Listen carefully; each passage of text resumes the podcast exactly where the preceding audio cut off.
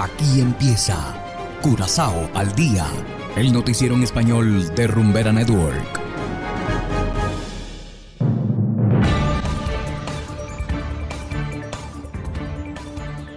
Muy buenas tardes a todos los oyentes de Curazao al día, a toda nuestra audiencia que nos escucha a través de Rumbera 107.9 FM y también para quienes nos escuchan a través de noticiascurazao.com.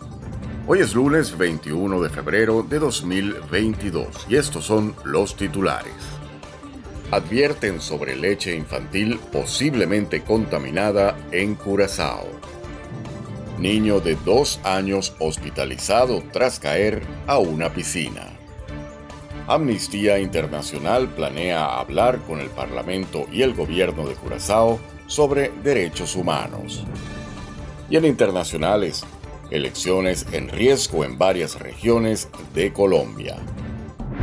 Esto es Curazao al día con Ángel Van Delden.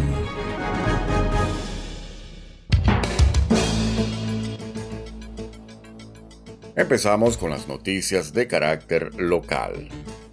El Ministerio de Salud advirtió a la población de Curazao para que tenga precaución al usar leche infantil de la marca Similac. En Estados Unidos ya hay cuatro casos de bebés que han contraído infecciones tras consumir este producto. Las leches Alimentum y L-Care también podrían estar contaminadas. Se trata de productos con un número de lote específico y una fecha de caducidad que va desde el primero de abril y posteriores. Se sospecha que estos productos también podrían encontrarse a la venta en Curazao. A las personas que tengan estos productos en casa se les recomienda consultar lo antes posible en el lugar donde compraron los mismos. Y continuando con las noticias locales, un niño de dos años fue llevado ayer al centro médico de Curazao tras haber caído accidentalmente a una piscina. Aparentemente se trató de un descuido. El hecho ocurrió en una casa en Guaycaipuro, Weg. La policía llegó antes de la ambulancia e inició la resucitación o RCP. El bebé afortunadamente pudo estabilizarse. A su llegada, el personal de la ambulancia se hizo cargo del RCP y llevó al pequeño al centro médico de Curazao. Actualmente se encuentra en observación, pero su estado sigue siendo delicado. Y seguimos en el ámbito local.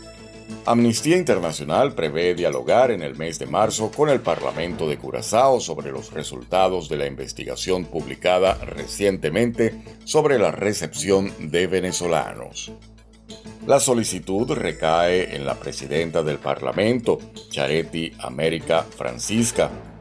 Anteriormente no fue posible sentarse con el gobierno de Curazao. Durante la visita de la secretaria de Estado Alexandra Van Huffelen la semana pasada, el primer ministro Pisas indicó que está dispuesto a hablar con amnistía. Amnistía Internacional ha presentado ahora otra solicitud al primer ministro. Mientras tanto, ni el Parlamento ni el primer ministro han respondido. La visita está prevista para realizarse del 13 al 19 de marzo próximo. Y hacemos ahora una breve pausa y enseguida regresamos con más de Curazao al día. Sientes vives. La verdad que llegué a su cama y me dormí. Compartes la música. Me ha costado entender cómo te pude perder. Fuiste tantas cosas que yo no supe ver. Todos intentan imitarnos. Todos intentan imitarnos. Y no lo pueden lograr. Rumbera es única e inimitable.